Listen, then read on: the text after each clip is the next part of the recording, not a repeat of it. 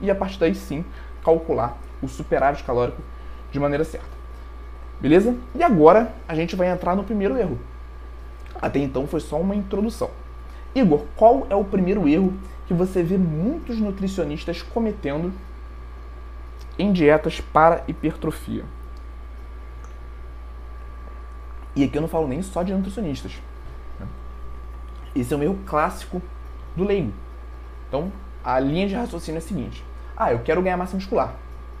Eu já aprendi que o meu corpo ele vai produzir músculos a partir da ingestão de proteínas. Então, tive uma ideia genial. Eu vou comer o máximo de proteínas que eu puder. É, eu vou comer um quilo de frango no almoço, um quilo de frango na janta. Vou tomar whey protein em todas as minhas refeições. Que dessa forma eu vou ganhar massa muscular. A questão, galera, é que não é assim que funciona. A hipertrofia em si, ela não é uma disputa de quem come mais proteína. Porque se fosse assim, aquele cara que come mais proteína, né, ele teria mais massa muscular do que o outro que come menos. E na teoria, né, na prática inclusive, a gente vê que não é assim que funciona. Mas Igor, por que, que não é assim que funciona? Porque a síntese proteica, a construção de músculo a partir da ingestão de proteínas, ela é limitada. Entendeu? Então, a partir de uma certa quantidade de proteínas que você esteja ingerindo, o excesso não vai ser utilizado para a produção de músculos, para a síntese proteica. Dá uma olhada aqui. Eu ilustrei dessa maneira.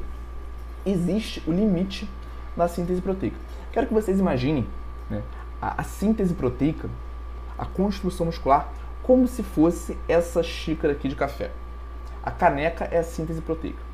E o café que está sendo adicionado é a proteína. Chega uma hora né, que a xícara de café, que é a síntese proteica, atinge o seu limite. E a partir daí, o café transborda.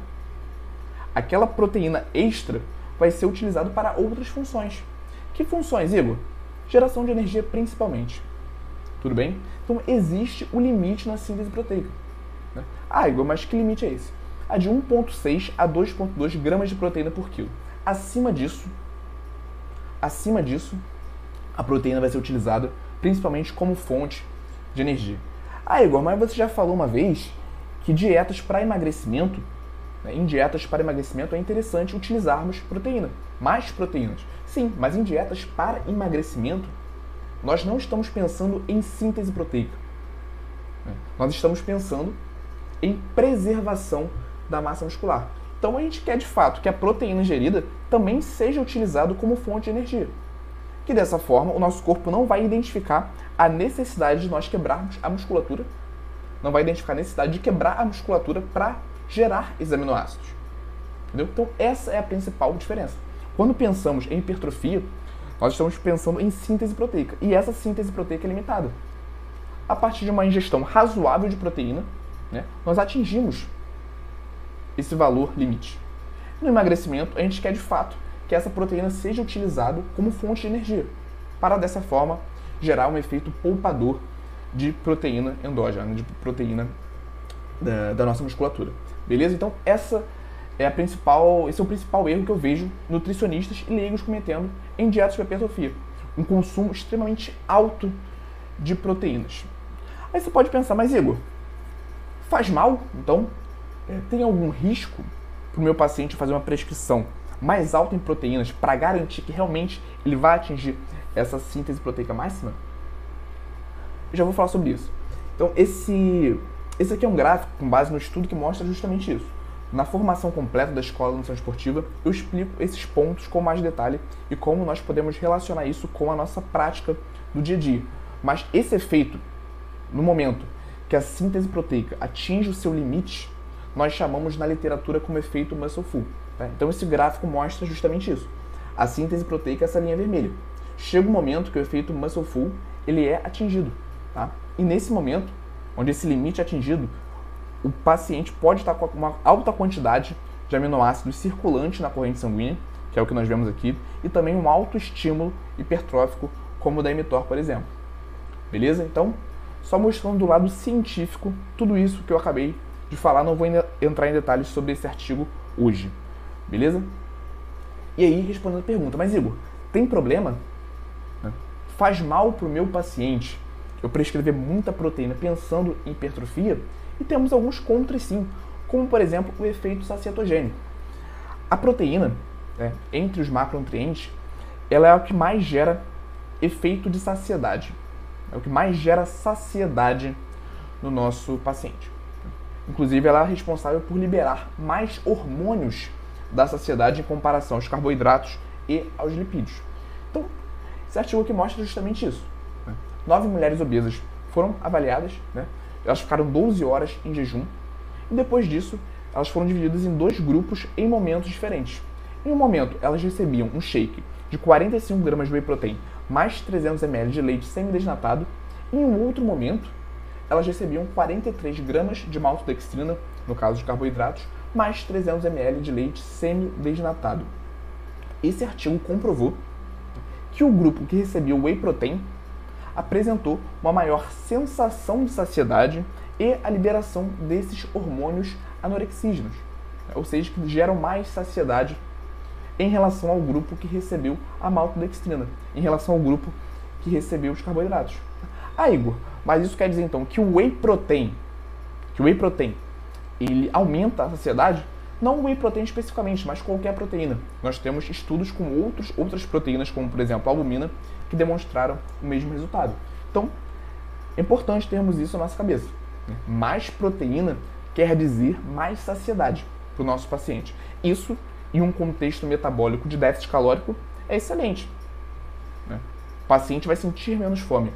Mas como nós estamos falando de hipertrofia, de ganho de massa muscular, né, esse efeito sacietogênico extra, esse excesso de efeito sacietogênico pode comprometer sim o resultado do paciente. Porque pensa só, né, esse paciente precisa estar em superávit calórico. Não é isso? Então ele precisa ter uma ingestão alimentar mais alta pode inclusive ser uma ingestão mais alta do que ele está acostumado. E se ele ingere muita proteína, pode ser que ele não tenha apetite para ingerir os outros macronutrientes da dieta. Ou seja, pode ser que o excesso de proteína comprometa a esse paciente atingir o superávit calórico. Então, é um ponto que nós temos que ter atenção. Não é isso? Além do mais, uma dieta hiperproteica, né, com excesso de proteínas, ele é mais difícil de ser seguida do que uma dieta com menos proteínas. Entre os macronutrientes, a proteína ela é que dá mais trabalho para o nosso paciente conseguir. Então, se a gente prescreve, por exemplo, o ovo e o paciente vai levar aqueles ovos cozidos para a rotina, ele tem que ter o trabalho de cozinhar o ovo, tem que ter o trabalho de levar para o dia a dia, arrumar um local, um local refrigerado para manter. Na rua, por exemplo, encontrarmos fontes de proteína é mais difícil do que fontes de carboidrato e de gordura. Então, uma dieta mais proteica é uma dieta mais difícil de ser seguida. Ah, Igor, mas o paciente pode levar um suplemento em pó, como por exemplo o whey protein, que é prático, sim, mas aí é mais caro. Né? Então, uma dieta com mais proteínas geralmente é uma dieta mais difícil de ser seguida, certo? E pensando em hipertrofia, como nós já vimos que o nosso paciente consegue atingir esse resultado com uma quantidade de proteínas menor, né? não tem necessidade de uma prescrição maior. Isso pode, inclusive, dificultar a adesão à dieta. Tudo bem? Então você chega lá para o seu paciente, prescreve uma alta quantidade de proteína, né? e pode ser que no dia seguinte, na semana seguinte, ele esteja reclamando porque não está conseguindo seguir a dieta, porque tem muita comida. Tem muita comida na dieta. Né? Ele está comendo muito mais do que ele estava acostumado. Então, uma quantidade muito grande de frango no almoço, uma quantidade muito grande de frango na janta, isso sim compromete a adesão do paciente. O ponto principal que nós temos que ter cuidado nas nossas prescrições é a adesão do paciente, sempre. Essa é a prioridade. Se o paciente não seguir a dieta, por mais que ela esteja tenha sido calculada perfeitamente, se o paciente não segue, ele não vai ter resultado. Então nós temos que nos preocuparmos né, com a adesão do paciente. Como eu já falei, uma dieta com muita proteína não é uma dieta fácil de ser seguida. E aí, gostou desse corte? Aqui é o Igor e eu quero te convidar para assistir as aulas completas e gratuitas toda quarta-feira, 19 horas, ao vivo no YouTube. Para participar, é só você se inscrever no link que está na descrição desse episódio do podcast e nos vemos lá quarta-feira, 19 horas, ao vivo no YouTube.